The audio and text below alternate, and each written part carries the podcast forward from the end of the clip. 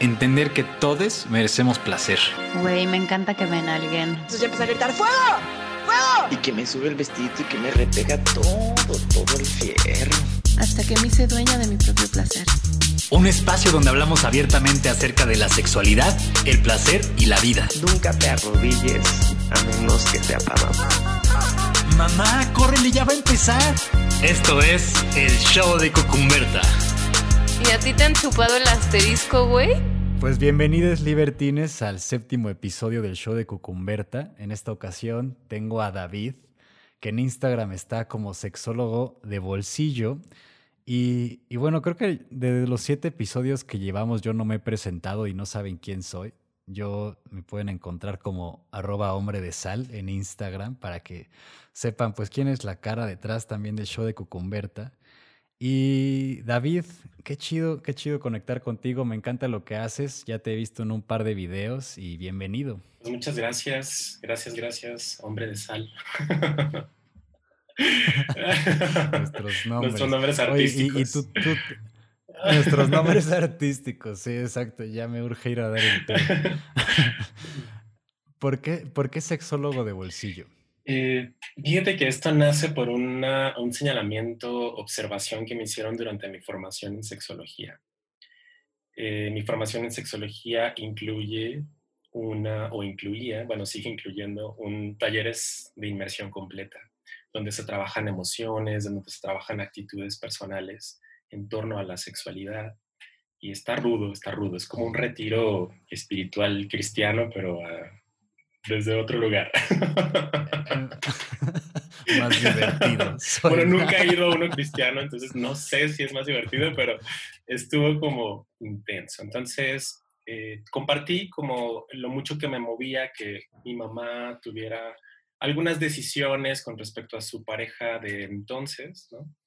con la que vivía mucha violencia y bueno, yo estaba como emputado y así como, pero ¿por qué mi mamá hace esto? Y bla, bla, bla, bla, bla. Pero mucho de lo que me enseñó el humanismo y mi formación es que eso que, que, con lo que conecto de las vivencias de las otras personas tiene que ver totalmente conmigo. Entonces, eh, el maestro de entonces me hizo esta observación. David, a mí me parece que tú lo que quieres es ser el sexólogo de bolsillo de tu familia. O sea, eres como un sexólogo de bolsillo que está ahí para tu familia. Y no, David, no eres el sexólogo de nadie. ¿no? Así de, Entonces, vaya, pasó el tiempo y dije, bueno, vamos a, a resignificar eso, ¿no? Porque, ¿cómo puedo poner, si quiero estar ahí como mi personalidad escorpiona, eh, quiere como estar ahí apoyando a las personas y a veces está haciéndome cargo de procesos que ni siquiera me corresponden.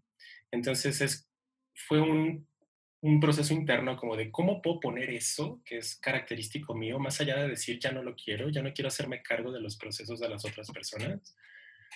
O sea, porque de entrada no me toca, pero más bien desde, otra, desde otro lugar en decir cómo puedo poner esa característica personal mía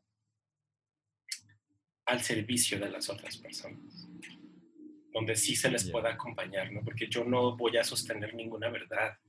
A veces no me puedo ni sostener a mí mismo, sino es más bien como de cómo puedo acompañarles en un viaje. Y en este caso, pues en un viaje de su sexualidad. Entonces dije, bueno, pues vamos, voy a apropiarme del, a reapropiarme de, de, esta observación que me hicieron. Y dije, pues ahora soy el sexólogo de bolsillo y soy esta persona que intenta estar al alcance de una mano para poderte acompañar en dudas, en procesos emocionales, en procesos de descubrimiento de la sexualidad, siempre como desde un lugar de empatía, desde un lugar de amor, desde un lugar de reconocimiento del placer, del derecho, de la justicia social, de la ciencia también, y pues con perreo.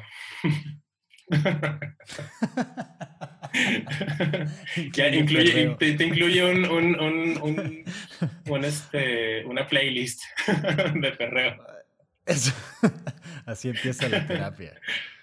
Te imaginé así como un, como un musho que mueve sus nalgas. Literal. Al lado de, al lado de ti. Qué, qué, bonito también quitar esta figura como del terapeuta, como de, de, de autoridad y, empezar a entender, y creo que también parte de la, de la nueva era de, Acuario, ¿no? Eh, que, donde todos somos acompañantes y cada quien tiene algo que decir, cada quien tiene algo que aportar y justo estamos en esto. Tal vez alguien pues tenga un poquito más de experiencia, pero es compartir desde mi experiencia, desde mi conocimiento y acompañarte a ti humano también, ¿no? Porque sé que pues también estás pasando este proceso que quizá pues yo ya pasé o te puedo dar una explicación tal vez clínica o incluso personal, pero mucho más aterrizado y no teniendo esta separación de, terapeuta y paciente que a veces se puede ver un poco fría. Claro.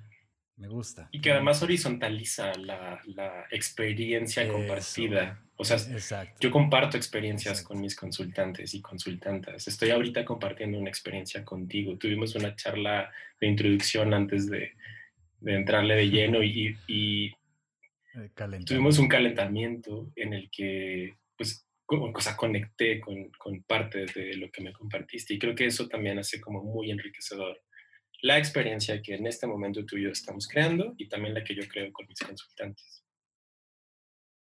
Ya. Oye, David, y de una vez ya que estamos hablando de experiencias, ¿por qué no nos platicas a qué edad empezaste vamos a hablar de la, del autoplacer o del comúnmente llamado masturbación. ¿A qué edad empezaste a masturbar? Que yo recuerde a los 11 años. Cuando yo me empecé a masturbar, o sea, fue como por casualidad, casi, casi diría que por accidente.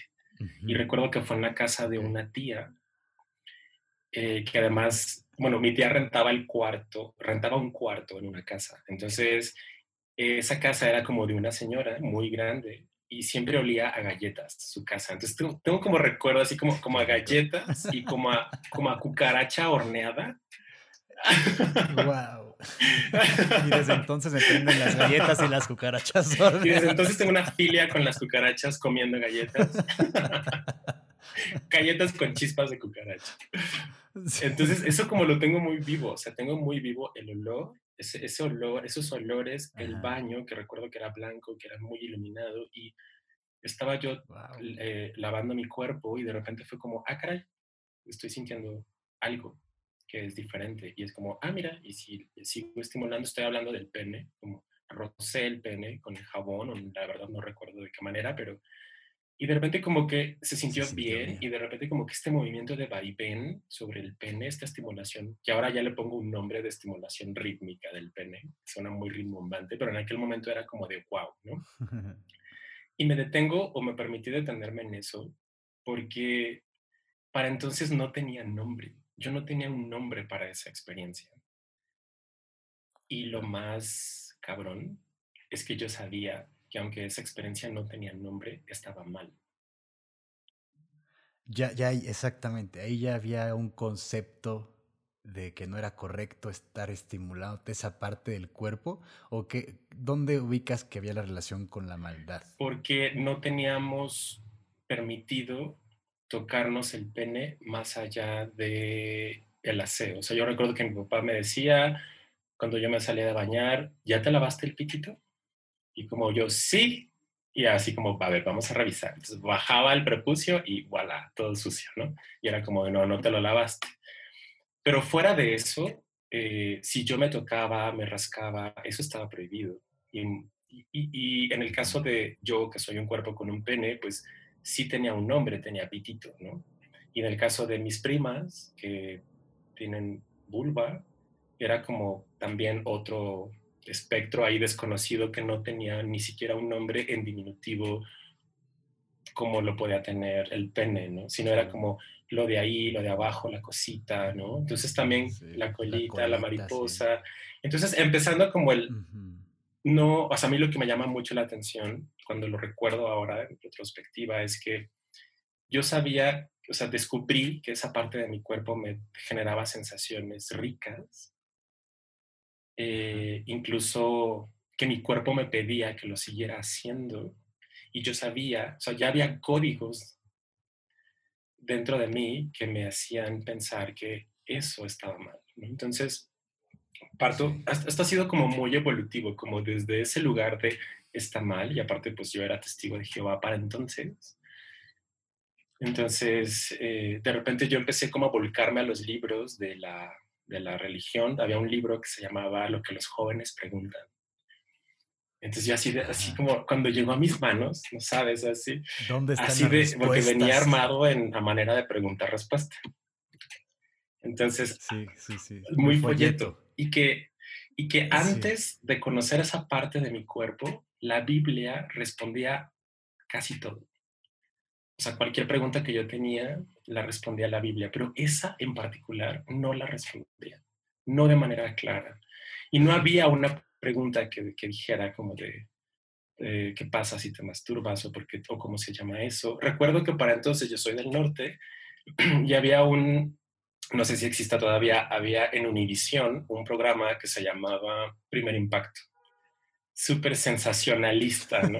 Así de, con mujeres exuberantes, puertorriqueñas, ¿no? Sí, sí, sí. Y, Cayó el helicóptero arriba de un tráiler y explotó y mató a 13.000 habitantes. ah, eso, así, era como esa noticia de sangre, bañada en sangre, y luego de repente Walter Mercado, y luego de repente como de, no, o sea, que yo era como psicotizante, ¿no? Y, Claro, sí. y recuerdo que había una nota que decía, yo, yo, ya, yo ya había escuchado, ya había asociado para entonces, digo, no sé en qué punto, no sé de dónde, masturbación. Entonces, que eso que yo estaba haciendo y que me daba placer y que estaba mal, se llamaba masturbación. Que además me parece que es un nombre, a mí no me gusta mucho el nombre, ¿sabes? Me parece como muy, Sí, voy a decirlo como grotesco, o sea, como, como que no conecto, no, no sé cómo sea para ti la palabra.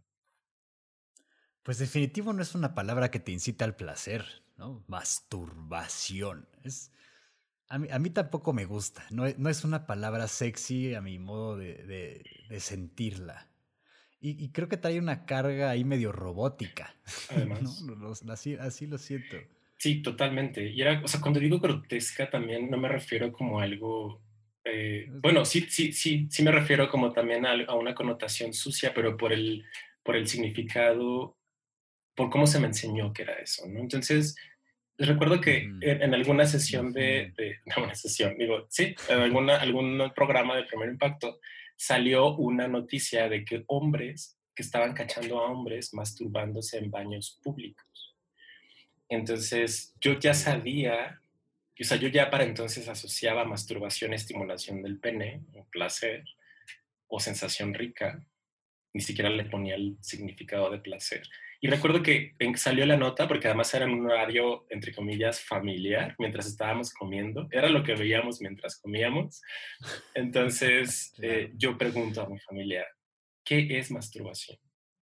Entonces, recuerdo que estaba mi abuela, estaban mis tías, y fue como, "Am, am, este, mm, mm, pues cuando te autosatisfaces. Y yo como, ah, ah, Ajá, y así como de, bueno, este, ¿alguien quiere más sopa? Ah, ¿no? Y Postrecito. yo como autosatisfaces, no, no me quedaba claro tampoco. y-. Pasa mucho tiempo, muchos procesos ahí de culpa, de pedirle perdón a Jehová por masturbarme. Bueno, la pasé terrible con el tema de la masturbación. Y lo para- seguías haciendo.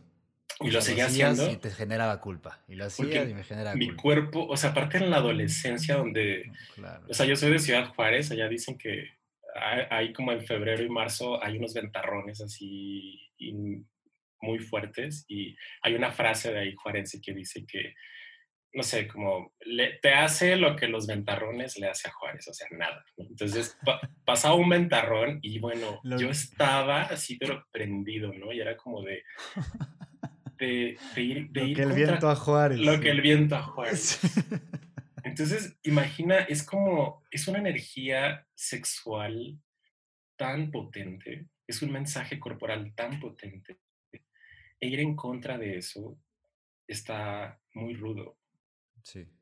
Yo recuerdo que a veces, o sea, que incluso estábamos en restaurantes con mi familia y de repente era como ¡fum! una sensación, una necesidad así imperiosa, urgente de masturbarme y era como, llegué a irme al baño de, los restaurantes y a masturbarme. O sea, como, como los de primer impacto. Agarrado por la policía.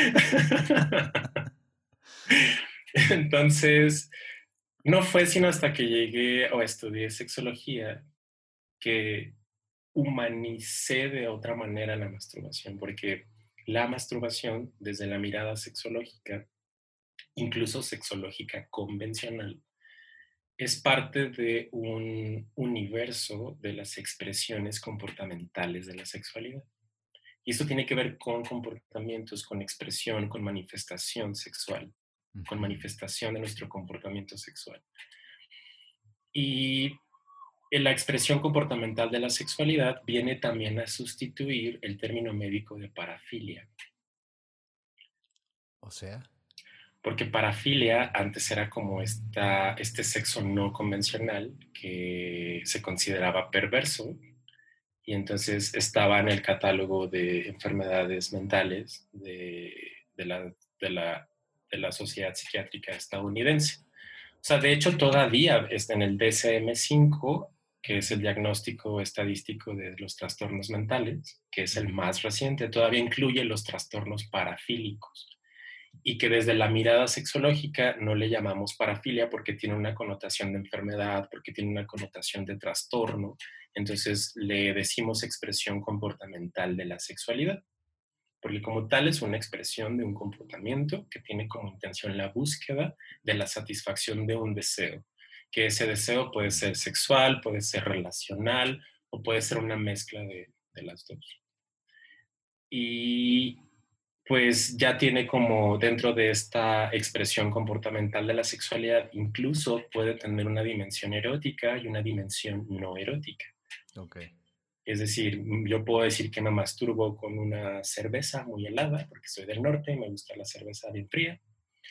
Eh, y que eso no necesariamente me lleva a un estado de excitación con búsqueda de orgasmo, sin embargo, está deleitando mis sentidos.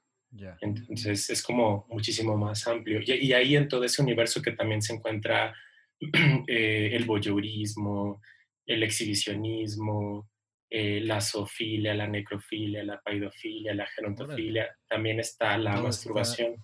Ah. O sea, sí venía con esa connotación desde, desde entonces. Sí, sí venía con esta connotación de enfermedad, de trastorno, de, incluso, ¿cómo se dice? Como de cuando eres de adicción, ¿no? Que de hecho, dentro de la misma sexología, o sea, la sexología también es, fue parida por la medicina, o sea, también la sexología norma, también la sexología es prescriptiva y la idea, o al menos desde cómo a mí me gusta mm, poner al servicio mío y del resto de las personas los saberes sexológicos, pues es como desde un lugar muchísimo más humano. Entonces, es como la sexología la que acuña este término, cambia el término de parafilia o de trastorno para ponerlo en términos de expresión comportamental de la sexualidad y también incluso dentro de estos nuevos paradigmas de la sexología también se habla de parafilias cuando la conducta es exclusiva. Es decir, si yo soy fetichista porque me gusta ponerme tacones mientras cojo, o sea, esa, es una, esa puede ser una expresión eh, comportamental de la sexualidad, ¿no? Porque es una manera en la que yo manifiesto mi sexualidad. Pero resulta que si me voy a ver con alguien y olvidé mis tacones en mi casa, Um, y si yo no puedo coger porque no tengo los tacones, mm, eso ya entraría en una expresión exclusiva mm. que, sí ya, que sí ya rayaría en, en, el espacio o en la dimensión de la parafilia según la perspectiva psiquiátrica, porque pues todo esto que, que estoy diciendo son solamente conceptos, son solamente definiciones y que son perspectivas, ¿no? porque yo me, gusta decirme y decir que las categorías sexológicas y las categorías médicas son solamente aproximaciones a las vivencias. O sea, que no, no tomemos esto como así es, porque, ¿no? porque no, no describe lo que es una persona y cómo vive su sexualidad por completo. Primero está la experiencia y luego está la explicación o el tratar de explicar la, experiencia a través del grado médico, pero es, eso que dices está muy interesante, de primero poner la experiencia y luego la explicación. Yo quiero, quiero, me gustaría preguntarte, ¿qué has visto tú? Porque digo, yo también recuerdo que pues yo empecé creo que a los 12 años y sí, alguna vez un amigo se enteró y me dijo, ¿te masturbas? Y yo le, me acuerdo que lo jalé y le, tapé la boca porque estábamos en mi casa, ¿no? Y yo con un miedo, terror a que mi mamá escuchara que yo ya me, yo ya me masturbaba. Y, luego estuve seis meses en una escuela eh, de los legionarios donde me decían que masturbarme era pecado. Entonces, pues sí, creo que cargué con esa culpa muchos años. ¿Tú qué has visto en, tus amigos, en tus pacientes, en ti, en ti mismo, cómo esa culpa a la masturbación ha afectado en tu vida, ha afectado la relación contigo y ha afectado la relación con, obviamente, con los otros? Fíjate que a mí esa culpa por la masturbación me alejó de mí. Mm. Eh, o sea, me alejó de... Nada más. nada más, nada más, nada menos.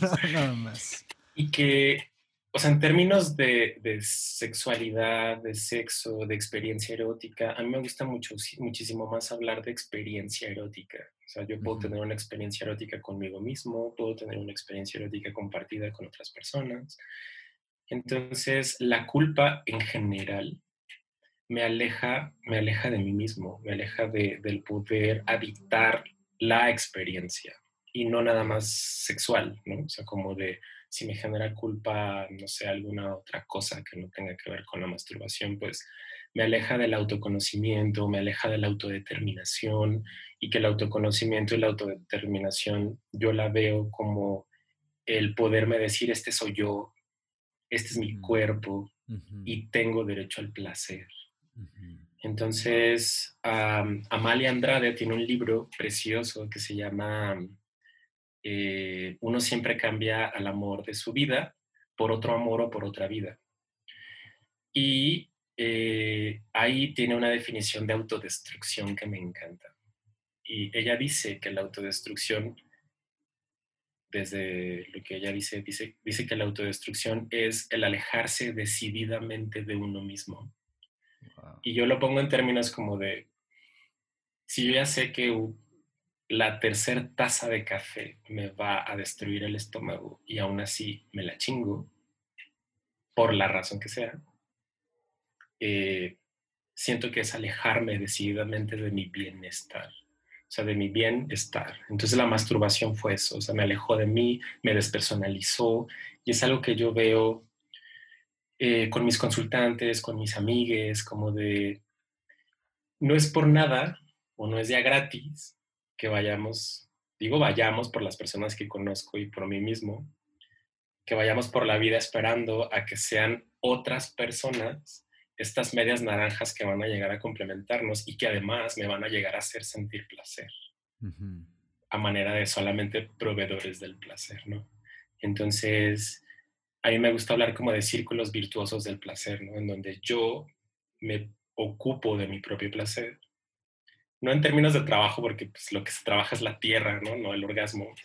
Entonces es como, si yo me ocupo de mi propio placer y me preocupo por el placer de las personas con las que me vinculo, y esa otra persona se ocupa de su placer y se preocupa por el mío, pues voy haciendo un círculo infinito, de virtuoso del placer, ¿no?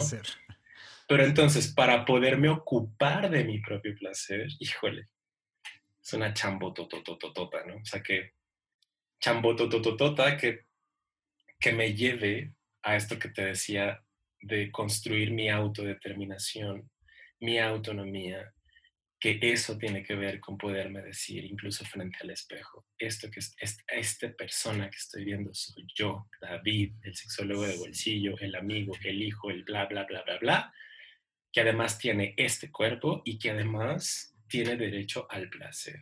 O sea, asumirme como una persona con derecho al placer es también atravesado y ligado con el poder tener derecho sobre mi propio cuerpo, estimularlo y con eso eh, llevarme a lugares de autoconocimiento de qué me gusta y qué no me gusta. Entonces, la culpa es un lastre que ha impedido acercarnos a nosotros mismos. Hacemos una pequeña pausa para recordarles que este episodio es posible gracias a Happy, el primer condón incluyente. Es libre de parabenos, no contiene productos animales y lo más chido es que está hecho en México con tecnología alemana. Síguenos en Instagram en arroba happy.af, J-A-P-I, o entra a nuestra página www.happy.af.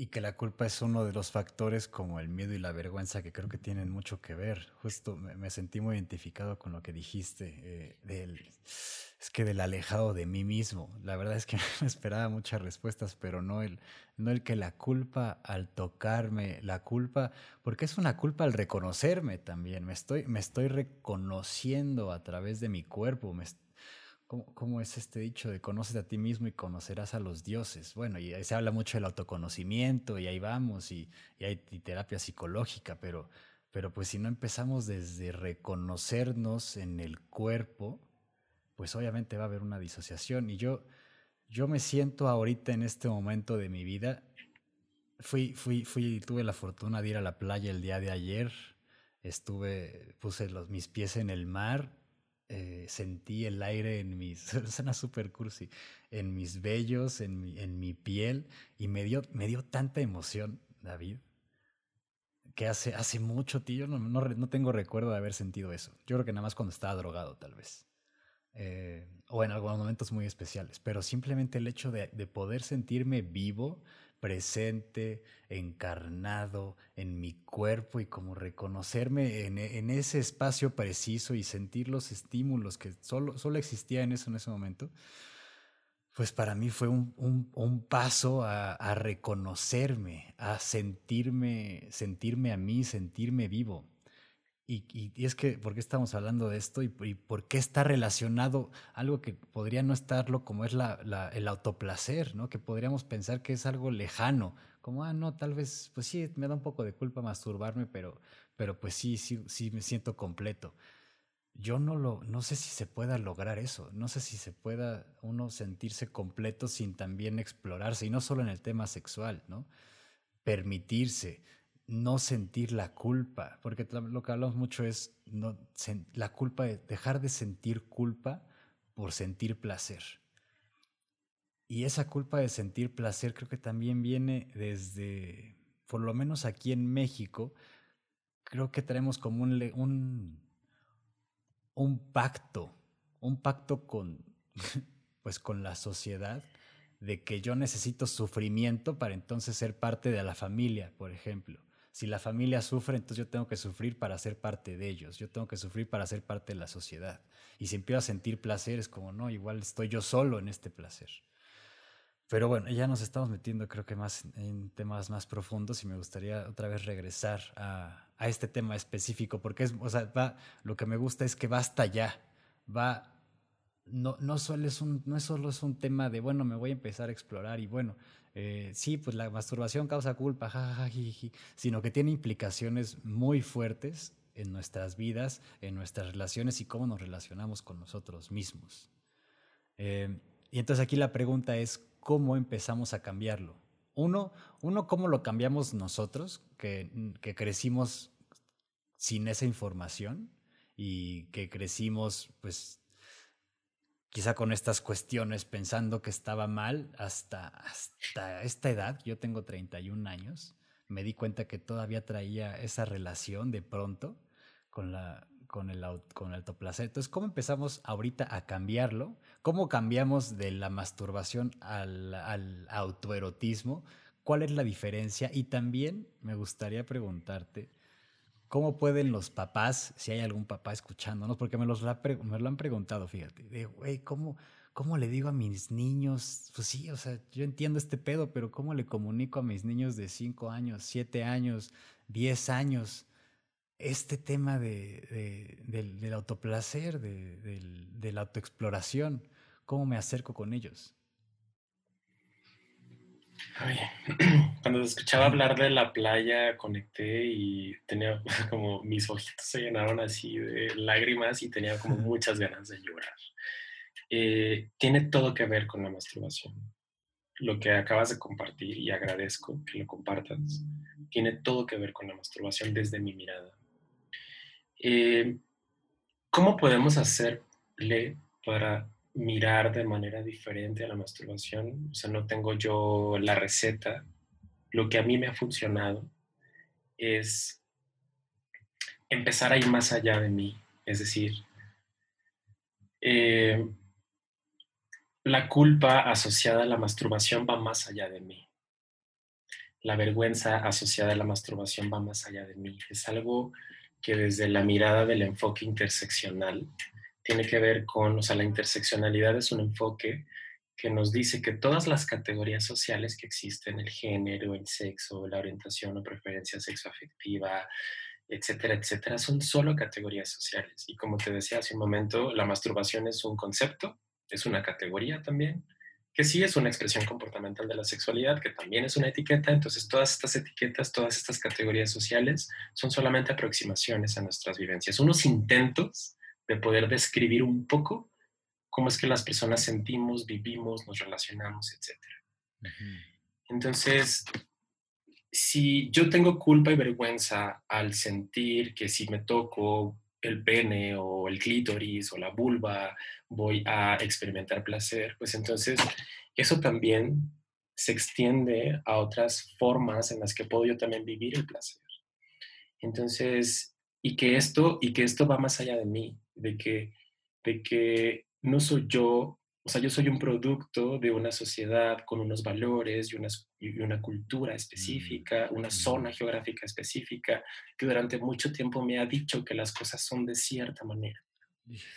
Entonces, cuando yo me siento y pienso que la culpa que estoy sintiendo va más allá de mí, a eso, me refiero con que va más allá de mí, con que tiene otros tintes, con que tiene otros significados. Entonces, te decía al principio que la masturbación, la palabra masturbación no me gusta mucho, o sea, como que suena como, incluso como bien decías, conecto con eso que también aportas de, de que es incluso como, mecánico, como mecánica, como mecanizado. O sea, me gusta en la portada del disco de Gloria Trevi que decía más turbada que nunca, ¿no? Entonces, era, aparte era como súper, Gloria Trevi era súper prohibida, yo no podía escuchar Gloria Trevi porque era muy este, irreverente. Entonces, tocas ahorita como el tema del autoerotismo, el autoplacer. Creo que cuando a la masturbación le mezclamos el erotismo, le podemos ir dando otro significado, visto el erotismo como el deleite de los sentidos.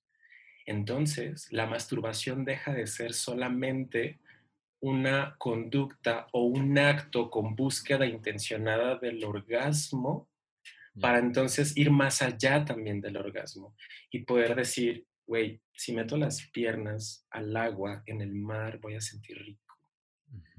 No sé si eso te llevó a una excitación y búsqueda intencionada del orgasmo y terminaste jalándote en la playa, pero, pero igual y no. Entonces, y si no, también considero que es una masturbación, solo que yo aquí le pongo masturbación erótica. Porque entonces el erotismo me ayuda o me ha ayudado a mí, a mí David, porque digo, no tengo la receta de cómo hacerle, porque tampoco quiero que esto se entienda como que, ya, si escuchaste este programa, amiga, amigo, mastúrbate, libérate, ¿no? Porque si no, porque si no te masturbas, pues no, no, no estás cool, ¿no? Entonces, no, no, no, o sea, tampoco tampoco quiero que esto se interprete como que ya, después de escuchar esto, todos y todas tenemos que, tenemos que masturbarnos, ¿no? Y, y, me refiero a la masturbación convencional de estimulación rítmica de pene, clítoris, etc. Exacto, exacto. Entonces, sí, pero cuando yo le mezclo el erotismo, que erotismo puede ser meter los pies o las piernas en el agua, con esta conciencia plena que tú tienes, como de diferenciar el contacto con, con los vellos, etcétera, ver un, un atardecer, dar un abrazo, ahora que en pandemia, este, al menos a mí este tema del contacto físico, cuando tengo oportunidad de dar un abrazo, lo disfruto como no tienes una idea. Entonces, eso para mí es un acto de masturbación erótica, abrazar a alguien más. Y que eso lo conecto a manera de ejercicios de autoamor. eh, la palabra ejercicio de automor no es mía, la escuché de Coral Herrera, que es una escritora española que tiene unos libros de masculinidad y de feminidad increíbles. Eh, y ella habla de ejercicios de automor, solo que yo lo acuño también como a estas otras manifestaciones, ¿no? ¿De qué manera puedo hacer ejercicio de automor? Pues ahora en pandemia, no solamente masturbarme o chaquetearme para calmar la ansiedad, que lo he hecho muchas veces, este, como de chaquetita y a dormir, ¿no? Sino más bien es como de realmente tomarme el tiempo para masturbarme. Exacto. Es decir, la lucecita, este, el juguetito, si es que está ahí, el tocarme, el tocar otras partes de mi cuerpo cuando me baño, tomarme un poco más de tiempo cuando me tomo la, cuando me punto crema en el cuerpo, elegir una crema que sé que me va a hidratar más que otra. O sea, como esos pequeños actos, cocinar en casa. Entiendo que no todas las personas tenemos las mismas posibilidades, no todas las personas tenemos la posibilidad de estar solos o solas en un espacio físico para, para hacer todo este ritual masturbatorio, pero creo que desde los pequeños, o sea, creo que podemos ocupar y transformar los espacios que tenemos. Pararte a oler una rosa en un puesto de flores. Claro, o en la calle. En la calle. Eh, entonces ahí yo sumo todo esto como masturbación, masturbación erótica, ejercicio de autoamor. O sea, creo que cuando lo aterrizo en ejercicio de autoamor, para mí ha tenido una carga muy fuerte porque el autoamor y el autocuidado ha sido un lastre para mí, ha sido complejo, ha sido difícil hacerme cargo de mí mismo. Porque durante mucho tiempo empecé, esperé que una pareja llegara a satisfacer necesidades de sexo, de compañía, que sí las satisface, pero dice Walter Rizzo que cuando pensamos en la medera naranja estamos haciendo una declaración de incompetencia emocional. Entonces, esa es como la manera en la que yo veo y he transformado la masturbación con todos estos tintes y ayudas de las categorías sexológicas y de cómo me transformó cuando yo, era testigo de Jehová ahora. Y, eh, o sea, mi relación con mi cuerpo, pues hoy por hoy es diferente diferente. No me gustaría decir que mejor o peor, sino la coloco en términos de diferente, muchísimo más amable, compasiva. Y es desde ahí que, contestando tu segunda pregunta, es como, ¿en qué momento poder hablar con hijos, hijas, sobrinos, sobrinas, sobrines? Es como, bueno, hay una cartilla que es la cartilla de derechos sexuales de adolescentes, de jóvenes en donde cuando yo la leí por primera vez dije, ay, pues está súper bien, ¿no? O sea, pues, pues para mí, ¿no? Yo de 35 años. Y de repente cuando pienso que está hecha para personas de 10 a 19 años, digo, verga, claro, ellos y ellas también tienen derecho al placer y a conocer su cuerpo.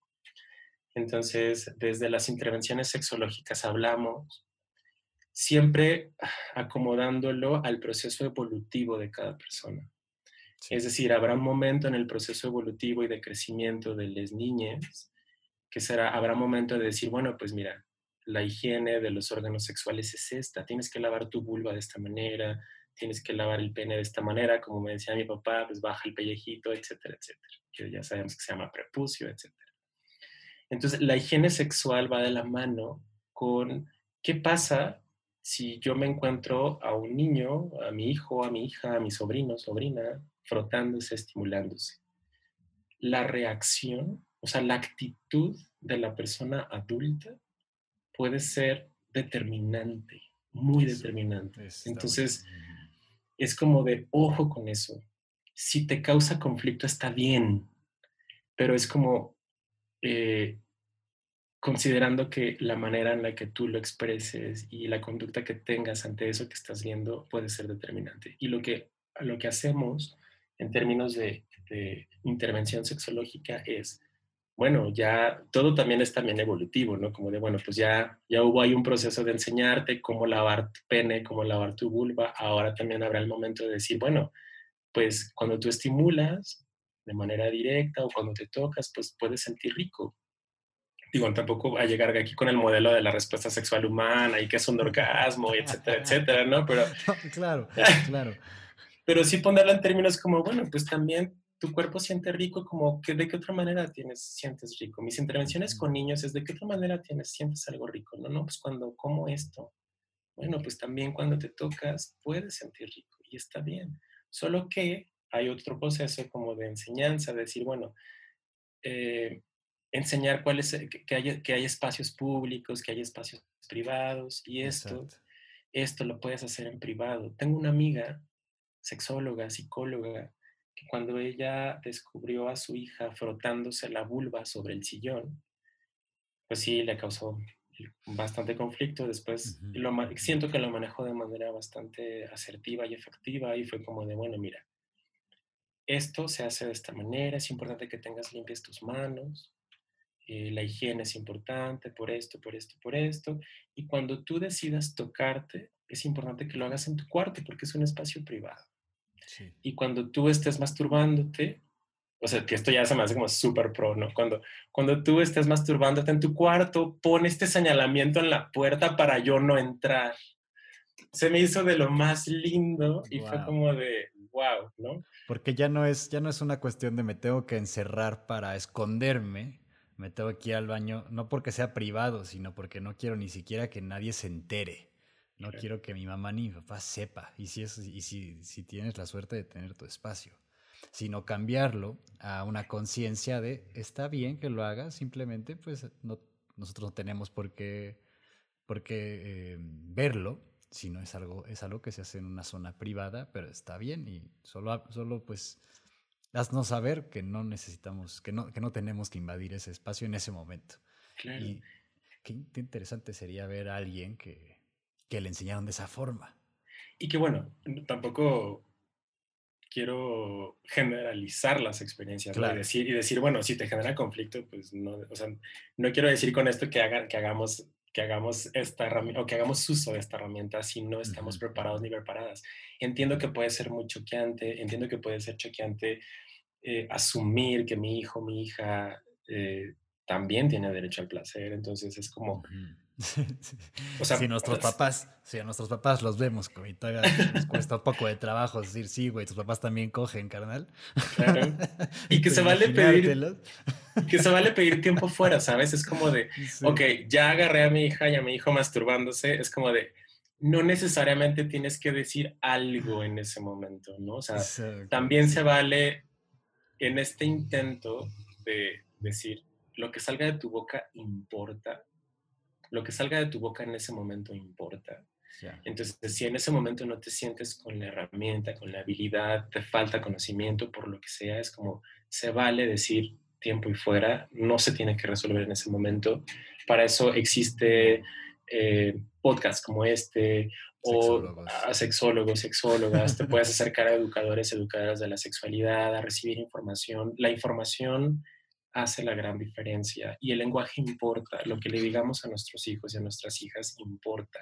¿Por qué? Porque el lenguaje no es y no ha sido inocente y afortunadamente no es tampoco determinante, ¿no? Podemos ir cambiando también en la medida de nuestras posibilidades, a nuestro ritmo y a nuestro tiempo y con información, podemos ir cambiando pues las maneras de, de enseñar, ¿no? Digo, así como, digo, qué bonito sería, pienso en un mundo ideal, en donde así como me enseñaron a andar en bicicleta, que al principio con llantitas extras y después sin llantitas, lo mismo hubiesen, que, hubieran hecho lo mismo con la masturbación. Claro, Creo, creo que hoy ya se está abriendo esa información, pero pero qué bonito lo que dices, porque seguramente a muchos papás les va a servir también eso de, ay, ok, no tengo que reaccionar ahorita perfecto, me puedo dar el espacio y tengo la opción también y considerar en serio buscar ayuda profesional cuando no sepamos cómo reaccionar a ciertas situaciones, ¿no? No, no, no tenemos que esperar. Por ejemplo, yo no sé, en, yo no sé cuándo acudir a un sexólogo. No lo tengo, no lo tengo en mi radar. Tengo, tengo un terapeuta de, de terapia eh, terapia psicológica, pero pues ahorita no se me ha ocurrido acudir a un sexólogo, por ejemplo. No desconozco cómo puede impactar o cómo puede mejorar mi vida. Yo me imaginaría un sexólogo cuando yo, por ejemplo, tengo una disfunción eréctil o, por ejemplo, cuando sufra de alguna otra eh, no sé, si tengo eyaculación precoz, si tengo algún miedo, si, si me duele, por ejemplo, recibir a mi pareja. En esos pensaría, pero son, tal vez son estas cosas que, que son sencillas que y, que no sabemos, no sabemos responder a este tipo de, tipo de situaciones cuando hay gente como tú, hay gente profesional que nos puede guiar. Y pues el beneficio que le puede traer también a nuestros niños que reaccionemos de una forma que tratemos de que sea lo más eh, de acuerdo a, nuestra, a nuestras circunstancias, de acuerdo a nuestra capacidad y también que sepamos que al niño le, puede brindar una, una mejor, una, una información más sana quizá para explorar su cuerpo. Totalmente de acuerdo. Eh, Jaime Gama tiene un proyecto, es un psicoterapeuta gestal que tiene un proyecto que se llama Gotitas de Poliamor para los dolores de la monogamia. Y él habla constantemente de que las personas hacemos lo que podemos con lo que tenemos. Claro. Entonces yo entiendo desde, desde esta mirada incluso bastante compasiva, hoy veo hacia atrás y veo a mi familia en ese momento cuando yo les pregunté qué es masturbación y ah, ah, ah, ah, ah, los oh, auto, autos, los hackeé. Como de, ah, ya se me aguado el arroz. Eh, sí, eh, sí. Y su respuesta fue autosatisfacerse, ¿no? Que también es como súper rimbom, o sea, como de, ok.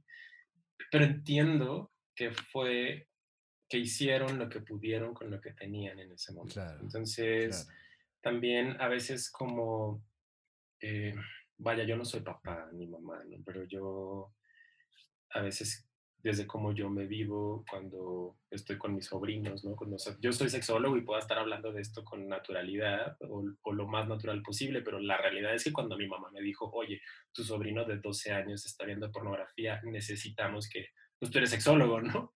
Entonces, así como de, ah, y así de, ok, este, o sea, también me quedé como en, ¿what? O sea, como en, pues sí, o sea, sí, soy sexólogo y estoy hablando de esto así súper chido o aparentemente súper chida, pero la realidad es que sé por experiencia que no es sencillo, porque es como de, ok, ¿cómo lo aterrizo? ¿Cómo lo abordo?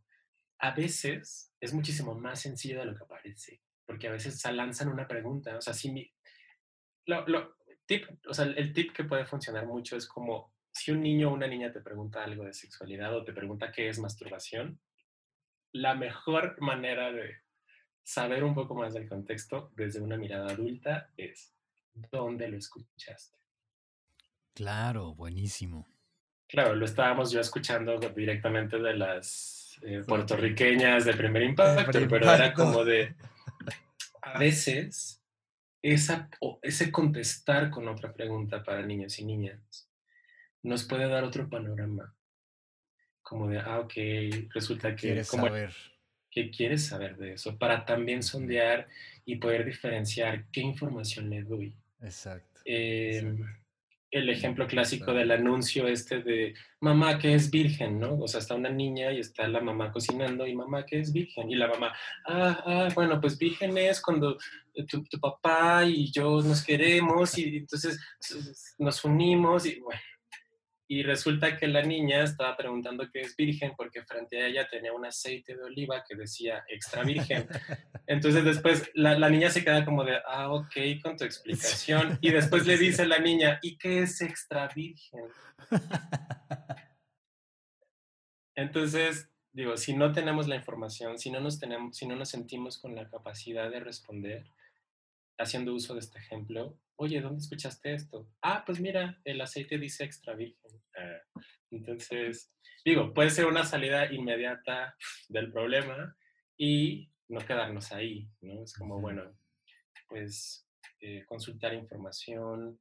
Hay una norma oficial mexicana que es la 047, que es pensada para adolescentes. Ya se consideran adolescentes desde los 10 años en adelante. Wow. Entonces, hay una cartilla ya te decía, les decía hace un momento que hay una cartilla de derechos sexuales para jóvenes y adolescentes, en donde se les reconoce también con capacidad de sentir placer, con la capacidad de tomar decisiones. Yo acabo de ir a Ciudad Juárez y mi sobrina de cuatro años ya formula opiniones por sí misma.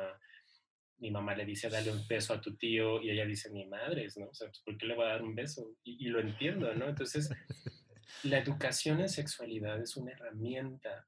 La educación en sexualidad para los niños y las niñas es también una herramienta para la prevención del abuso sexual. Cuando mi sobrina dice, no, ni verga, yo no voy a besar a este güey, porque no lo hizo, ¿eh? no me abrazó ni me dio beso. Y yo, yo, yo digo, qué bueno, qué bueno, porque, ¿por qué tiene que besar y por qué tiene que abrazar a una persona que no, está con ella y, y, que no quiere? ¿no? Entonces, hablar de masturbación, hablar de placer y reconocer que las personas tenemos derecho a esos placeres, a ese goce, a ese disfrute, fortalece la autonomía, fortalece la autodeterminación y nos da también herramientas, habilidades y aumenta nuestra capacidad para la toma de decisiones. Oye, y nada más para cerrar, David, em, ¿consideras que el, hablando, hablando de estímulo genital, es, específicamente, puede llegar a ser compulsivo? Una, ¿puede, ¿Existe la masturbación excesiva? Yo he tenido, aquí tienes un caso. sí, sí existe. Yo, ahorita te platico, te platico, te platico el mío. Bueno, yo he decidido ahorita un tiempo eh, darle un espacio. No, no, por, no por creer que es malo, ni, ni, ni decir ya no, no voy a hacerlo nunca, sino he decidido darme un espacio para observarme y observarme si esa necesidad viene a partir de tapar un vacío, por ejemplo, de, ah, no quiero sentir eso, entonces me voy a masturbar.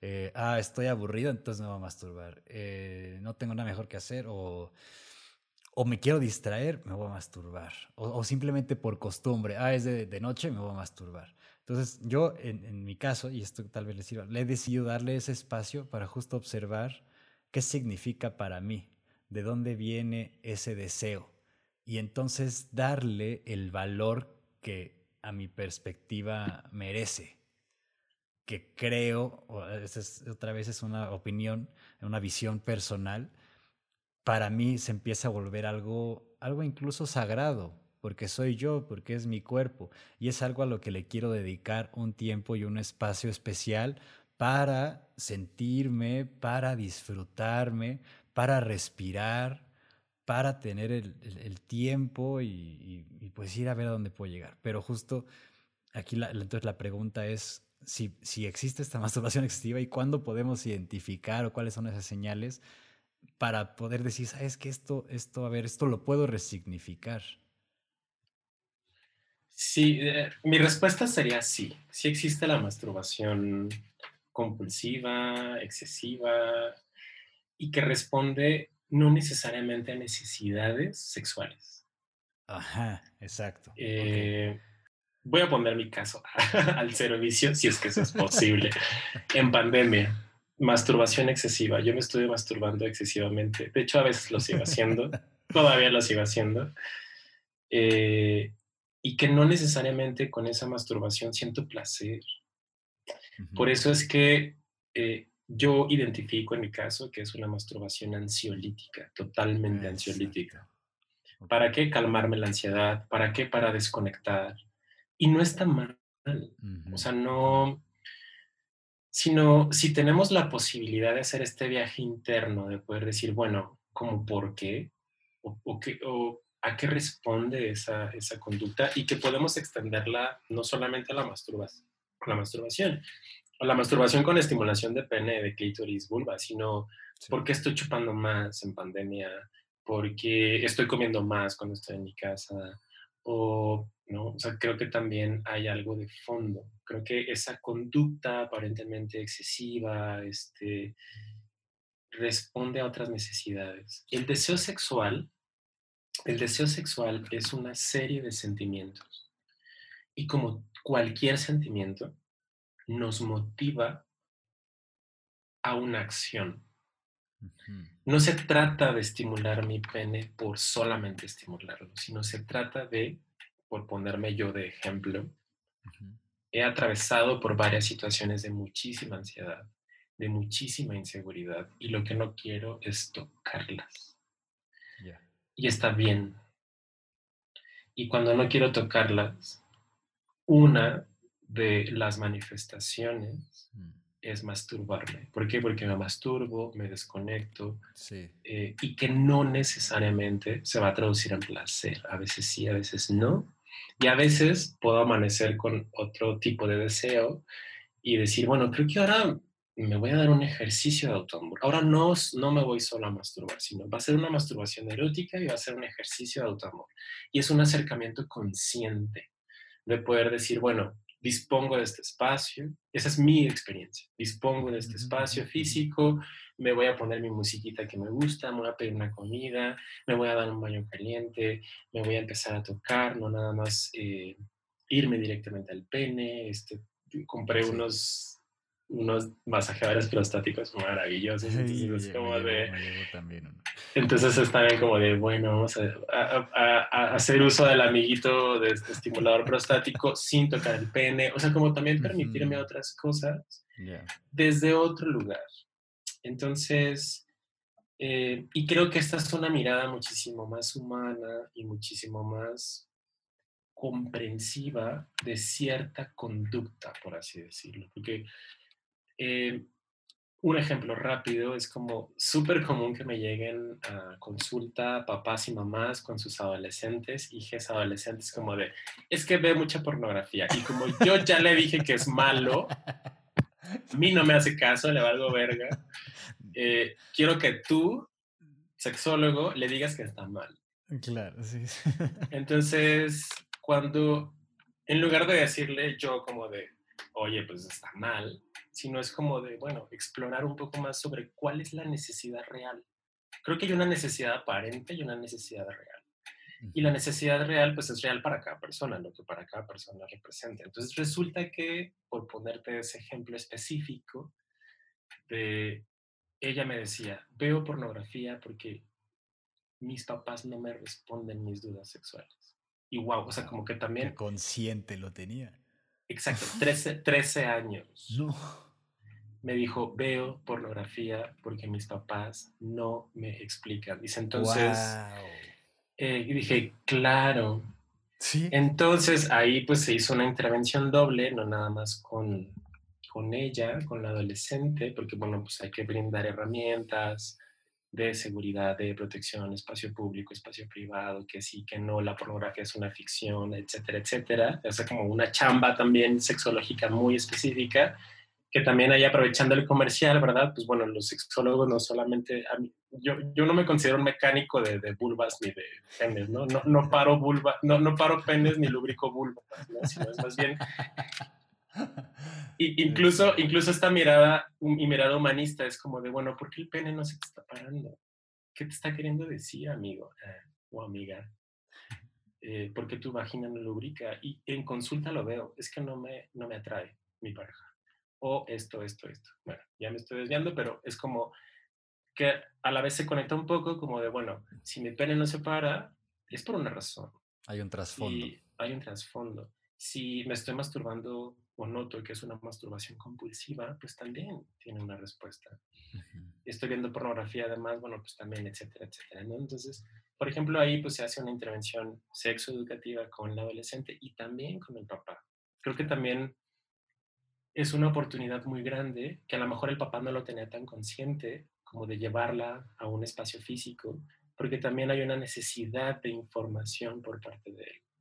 Entonces, hay, hay mucha chamba que hacer en todos aspectos y, y, creo que podemos empezar desde miradas muchísimo más compasivas con nosotros mismos incluso, de decir, bueno, pues el que yo viva con culpa, el masturbarme, sí tiene que ver conmigo y también tiene que ver con, un colectivo, con una colectividad. Creo que muchos de los problemas personales, muchos de los problemas personales o lo, lo que consideramos problema, tiene una resolución colectiva. En la medida en la que vayamos cambiando desde lo colectivo la percepción del autoplacer, la percepción del derecho, la percepción de la justicia social, etcétera, etcétera, etcétera. El que hoy veamos a un presidente electo estadounidense dando un discurso que a Estados Unidos somos todos trans, homosexuales, heterosexuales, bla, bla, bla. Eso es algo colectivo con resonancia particular y personal. Entonces, mucho de lo personal se resuelve en colectivo. En la medida en la que vayamos cambiando nuestra percepción con respecto al autoerotismo, a la masturbación erótica, a los ejercicios de autoamor, por supuesto que lo vamos a hacer también a nivel personal.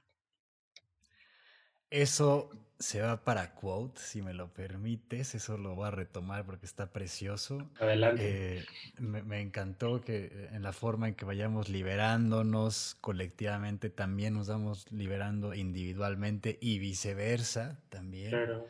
Em, porque no es tan fácil como decir, pues amigo, mastúrbate, este, ámate. Claro que. No, o sea, como de, quiérete más.